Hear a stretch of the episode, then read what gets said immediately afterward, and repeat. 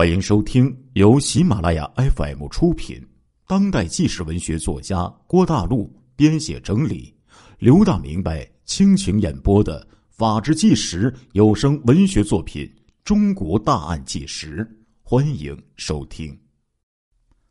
二零一零年的八月前后，吉林市公安局突然接到过多个报警，内容大概都是一样的。哎，他们的母亲失踪。失踪者呀，大概都是五十多岁的老年妇女，都是从事保姆这个行业的。七月底的时候，警方接到了第一个报警，一名刘姓妇女失踪。报警的是一个焦急的小伙子，警官就问了：“你怎么了？”这个小伙子说：“警官，我妈妈突然失踪了，怎么回事啊？”你慢慢说，我妈姓刘，今年四十四岁了，是华甸市夹皮沟镇的人。我从小没爹，我妈又没什么文化，就靠在外地打工做保姆养活我。几年前我自己工作了，收入还凑合，我妈就就就我就让我妈别干了，可是我妈不同意，她说我没娶媳妇儿，她还在干。前几天。我妈从一个雇主家辞职了，不久呢，又去保姆市场找工作，但是突然就失踪了。警官，平时我住在工厂，周末回家，我没有看到我妈，打电话给她，她也关机了。我去保姆市场打听了几天，人家都说看到过我妈在这里找工作，这几天就不见了呀。民警就问了：“那你知道？”你妈找到工作了没有啊？儿子说：“我也不知道啊，反正现在是活不见人，死不见尸啊，就这么没了呀。”警官，那你妈身上可有财物啊？有，但是估计也就几百块钱，不能多。你也知道，做保姆的都包吃包住，自己带一些零花钱就行了。民警说：“那首饰呢？我们是穷人家庭。”哪里有什么首饰啊，警官？我妈就有一个金戒指，还是我工作以后送的，也就值几百块钱。你妈长得怎么样？啊，这警官，你你问我妈长得怎么样干嘛呀？我妈比较胖，有力气，大圆盘脸，也就普通中年妇女那样啊，谈不上好看呢。民警说：“那你妈？”会不会是去雇主家？因为活儿比较忙，一时没来得及联系你呀？不会的，警官，保姆能有多忙啊？再忙，打电话的时间总有啊。现在都一个多星期了，我妈一直没有消息啊。民警同志，你说会不会是出事儿了呀？我妈要钱没钱，要色没色，都这个岁数了，怎么能出事儿呢？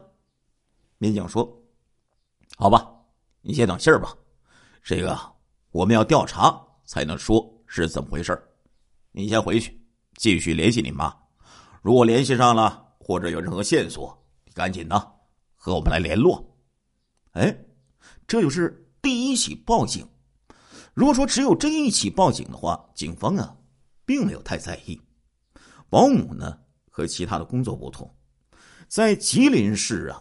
在这个地方，周边农村都比较贫穷，很多妇女啊都会选择哎从事这个保姆的工作，门槛啊不太高。但是东北经济啊，各位老铁，那不太景气呀，哎，保姆的需求量是有限的，没有几个家庭真的能雇起保姆。很多人呢，在这个保姆市场啊，连续转悠很多天，哎，才能找到。自己的雇主，一旦找到雇主，这些保姆呢就会跟着这些雇主就走了。大部分保姆家呀都在农村，而且呢很多还是偏僻的农村，他们家里面呢通常没什么亲人，往往不会及时的通知自己的家人。保姆呢偶尔有那么几天，甚至啊一礼拜不回家，哎，也不是什么稀奇事儿。只是几天之后，警方接到了第二家人的报警。第二名失踪女性呢，这个姓庞，是吉林省昌邑区的人，已经五十五岁了。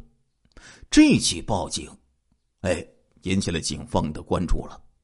之前呢，刚才说了，那个小伙子报警说自己四十四岁的这个妈，呃，刘姓妇女失踪，可能是什么原因失联？警察觉得，甚至是可能被人拐卖了。哎。四十多岁不算是很大的年纪，再加上这个刘姓妇女，经他儿子介绍呢，肥胖有力，可能啊可以去拐卖走了去干活哎，可能也可能嫁给这个边远地区当老光光棍所以警方觉得可能是被拐卖了。但是第二起报警的这个姓庞的妇女就不一样了，为什么呢？姓庞的这个女人呢，已经五十五岁了，老太太呀，谁会拐卖五十五岁的老太太呢？警方立即组织警力开始进行调查了。万万没有想到的是，短短的半个月之内，警方又连续接到了另外的两起报警，报警内容都差不多，也是老年保姆失踪了。在一个月内连续发生四起这样的事情，这可不是一件小事儿了呀！吉林市公安局刑侦大队对这四起失踪案马上进行梳理，很快就发现情况不对劲儿了。四名失踪妇女啊，都是年纪偏大的保姆，而且还有两个共同点，什么呢？第一，失踪妇女全是离异的。或者是丧偶的家庭。第二，失踪妇女啊，全部是没有在这个保姆中介机构进行登记的。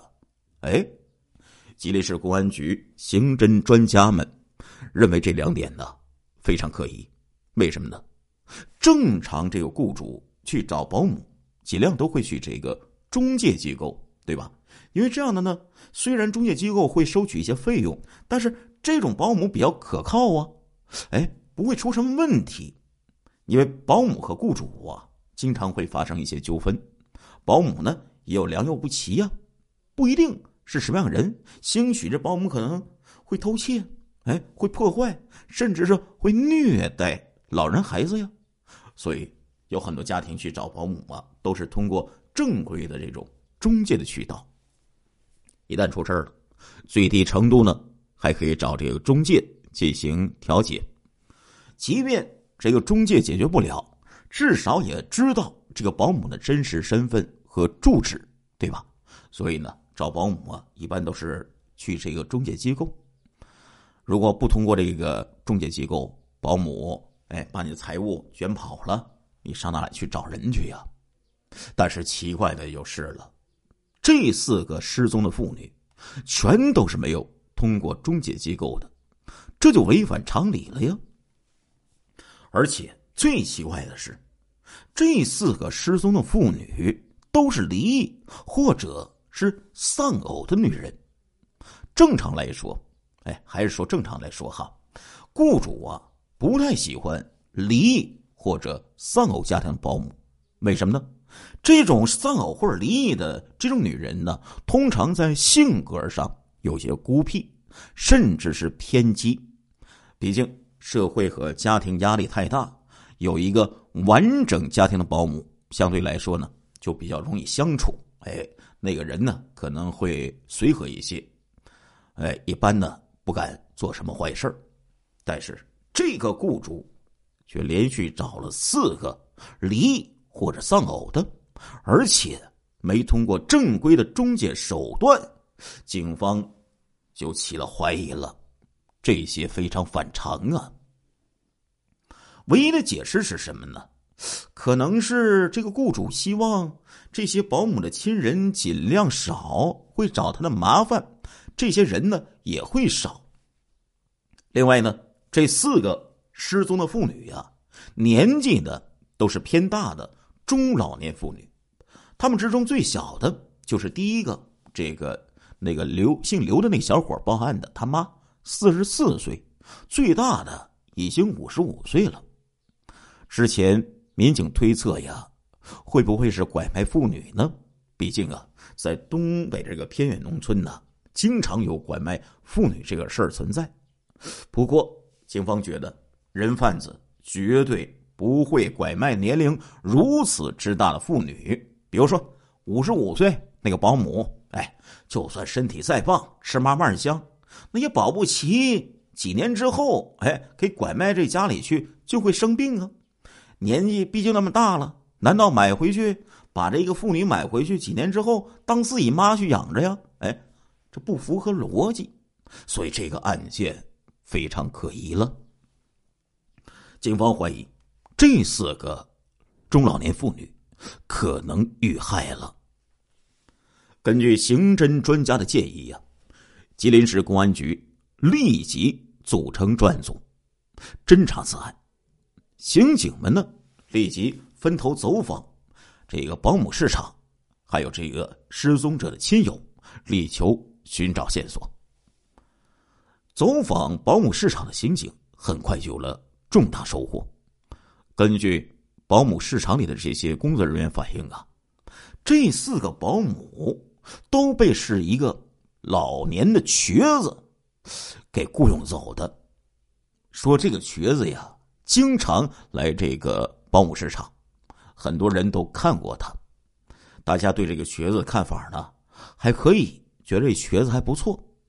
衣着整齐，哎，看起来呢，大概有那么个五十来岁，一条腿呢是残疾的，拄着一个拐杖，谈吐呢比较文雅，看起来人呢也比较温和。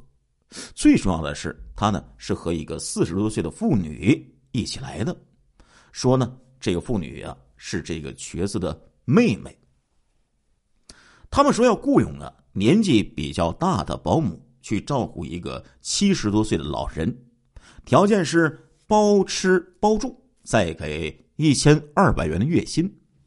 他说他年轻的保姆啊，吃不了照顾七十多岁老人那个苦，所以呢，找的这个保姆啊，年龄都是在四十岁甚至是五十岁往上的，这是常见的事儿。哎，这些人呢，觉得没什么奇怪的。本来保姆这个行业呀，给大家说一下，最怕遇到什么呢？最怕遇到色狼，尤其是那些年轻的小保姆啊，哎，特别怕那种事儿。第二呢，这些做保姆行业的人呢，是怕遇到骗子或者是抢劫犯。现在呢，这个瘸子呀，不但雇佣的是老年妇女，哎，还带着自己的妹妹一起来，那看起来就不太可能是色狼或者是。骗子之类的了。不过呢，这个保姆市场的人就发现了，这瘸子来这个市场的次数可比较多呀。这一个多月来，这瘸子至少来了十天。有些中介呀，就感觉很奇怪了，不是其他的黑中介来抢生意吧？哎，有一个做这个中介的这个中年男子，趁机呀。就和这个瘸子呢攀谈了几句，这个瘸子说自己家里有老人需要照顾，但是老人要求呢比较高，找保姆困难。之前找的几个保姆呢，老人都不满意，就给解雇了。哎，这瘸子说的是合情合理呀，而且表情镇定自若，中介男人就相信了。中介的男人向警方反映，在第四个保姆失踪以后，这个瘸子和他妹妹呀，还曾经来找过保姆，只是以后就没有找到过了。最近几天，这个中介的男子说，好像没看到过这个瘸子和他妹妹了。看到这个瘸子的人很多，刑警们毫不费力的就画出了这个瘸子的模拟画像。但是问题来了，这些保姆呢都是没有在中介登记过的，作为这个雇主的瘸子也没有留下任何的身份信息。偌大的吉林市，想要找这样一个人并不容易呀。哎，没想到这边走访失踪者家人的这个刑警啊，却有了重大收获。前三个失踪者的家属，失踪前呢，基本上都没有和家里联系过。哎，第三个五十二岁的一个姓皮的这个保姆啊，失踪前呢，曾经和家里人联系过。八月十二号，这个姓皮的保姆在保姆市场遇到过这个瘸子和他的妹妹，随后就跟着这个瘸子去了他的家。因为走的比较匆忙啊，所以这个皮姓的保姆就把女儿的身份证和钱包啊都一起装走了。发现带错东西之后，这个皮姓保姆急忙就和他女儿电话联系，要把这些东西呀送还给他的女儿。奇怪的是，这个雇主似乎不太愿意保姆和家里联系，让他过几天再说。皮姓保姆说。身份证立即就给，要不然他就不干了。瘸子没办法了，哎，说自己开车呀，送这个皮姓保姆回去，让他把身份证交给女儿，然后跟他走，不要耽误时间。他的女儿呢，住在这个吉林的昌邑区的一个小区里，两个人很快见了面。这个皮姓保姆啊，就对自己女儿说。这雇主是个残疾人，但是他妹妹很健康，他感觉这对兄妹呀，人呢挺好的，人呢也很正派。这次就是那个叫做张书红的雇主开着残疾人的车把他给送回来的，因为雇主呢还在楼下等着。母女呢简单的讲了两三分钟这话之后，哎，就把身份证和钱包。放在家里，接着就下楼了。不知道是出于什么心理，也许是有一种不祥的预感。这个姓皮的保姆给女儿写下了雇主家的详细的地址，让他女儿万万没有想到的是，第二天，母亲这个手机呀就再也打不通了。焦急之下，女儿呢只好根据地址跑到这个雇主。张书红的家里去寻找，敲开房门之后，这个五十一岁的张书红看起来似乎大吃一惊，他绝对没有想到，竟然会有保姆的家属找上门来。但是几秒钟之后，他就恢复了正常，似乎一点也不慌张了。张书红很客气的就请这个姓皮的保姆啊坐下来喝茶，就说。你妈看了老人之后啊，说这活干不了，昨天就走了，我也不知道他去哪里了。哎，皮姓保姆这个女儿发现没什么异常，这个张书红说的在情在理，哎呀，也没有这个看到他母亲的行李就在张书红家，然后呢，就相信了这个张书红的话，连续找了几天。这个皮姓保姆这个女儿啊，没有找到任何线索，没有办法，这才去公安局去报了案，说是自己的母亲失踪了。专案组呢，就因为这个事儿得到了这个叫做张书红的男人的家庭住址，警方立即进行调查，哎，就发现这个叫做张书红的这个瘸子呀，有一些奇怪的地方。这个张书红呢是吉林地的本市人，出生在一个知识分子的家庭。他的父亲呢还是很有文化大学的教授，母亲呢是中学的老师，兄弟姐妹几个人呢全都是读书人。一个姐姐还有一个妹妹还在美国留学，大哥退休之后啊也去了孩子在加拿大的这个家里，只剩下他大姐。住在通化，他的大姐也是知识分子，为人和善，在单位啊和邻里之中的口碑极好。但是张书红相对自己的这些兄弟姐妹来说，就比较不幸了。他小的时候啊得了小儿麻痹，右腿落下了残疾。兄弟姐妹都比较优秀，张书红就连自己的基本生活都难以自理，一直呢非常的自卑。他的中学同学多年以后回忆说呀，张书红啊，因为身体残疾，经常被班上同学给欺负。早在初中的时候，张书红就形成了内向阴沉的性格，很少和人接触。中学毕业以后，张书红去了一家工厂工作，随后又离开工厂，同第一任妻子开了一个小吃店，也赚了一些钱。不过，生意最终因为夫妻离婚而搞砸了。后来十多年，这个张书红身体越来越差，各种恶疾缠身，逐步就丧失了工作能力，主要呢就看靠这个父母的贴补为生了。亲爱的听众朋友们，这一集的《中国大案纪实》播送完了，感谢您的收听，我们下一集再见。